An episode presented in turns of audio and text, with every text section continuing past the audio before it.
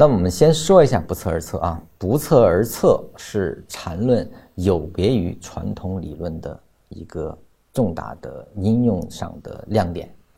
那么传统理论呢，更倾向于预测，就是说哪一种可能发生的豁然性是最高的，就是说我们说成功率，所有寻求传统理论学习的都在寻求的是成功率是否高。啊，就是这个理论保证的成功性高，那我被依托的，或者我更愿意学。其实很多学禅的人呢，一开始都认为禅论很精密，它的分解和运用呢，它的成功率高，很多人是奔着这个来的。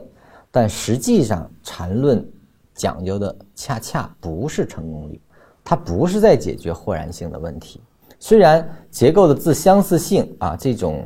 非线性的这种结构是不断的重复出现的啊，是一种常态，但它依然不是豁然性的表达。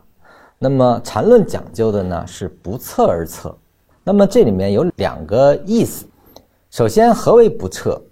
不测呢，就是对某一方向或者它的结构或者它的走势不做某一方向的预测，而是利用走势的完美和走势的生长。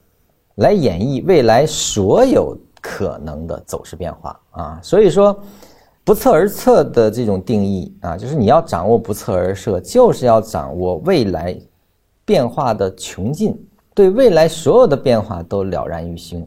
当它出现的时候，它会有特征，我们只需要特征知道哦，就是说未来可能有五条路出现特征的时候，它你知道啊，它迈向了左脚啊，它迈向了啊，它。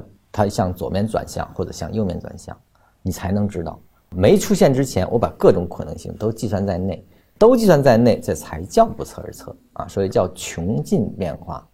当然，穷尽是一个形容词啊，其实是不可穷尽。这个是由于人的这种惯性思维也好，你的思维级别也好，可能都做不到穷尽，尽可能穷尽吧。未来的任何走出的变化的一种时候。因为你可以有预知性的，就是有预见性的知道后面有哪些种变化啊，就必然发生其中之一。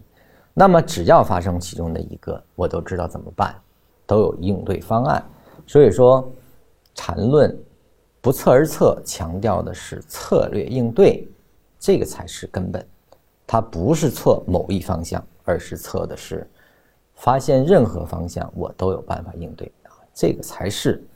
学习缠论的要点，呃，我们理解了不测而测，它的实际效用是为了制定策略而来的。那我们如何依据于缠论哪些原则来去不测而测呢？这就是不测而测所遵循的指导思想。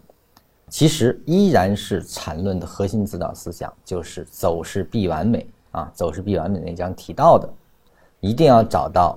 哪个是完成的，哪个是未完成的？他们在构筑什么？他们如何生长变化？说到根上，依然是变化本身。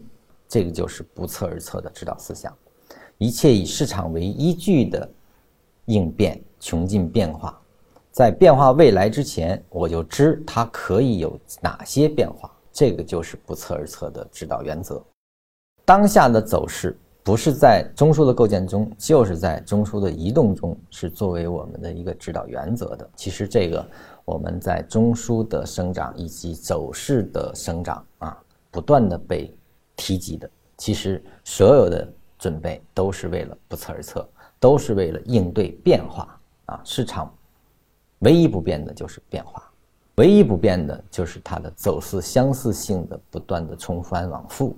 唯一不变的是它的节奏不断的在变，所以说，从技术角度来看，市场唯一不变的就是变化，而我们唯一要做的事情就是如何知道变化的可能的几种方式，以及我如何应变。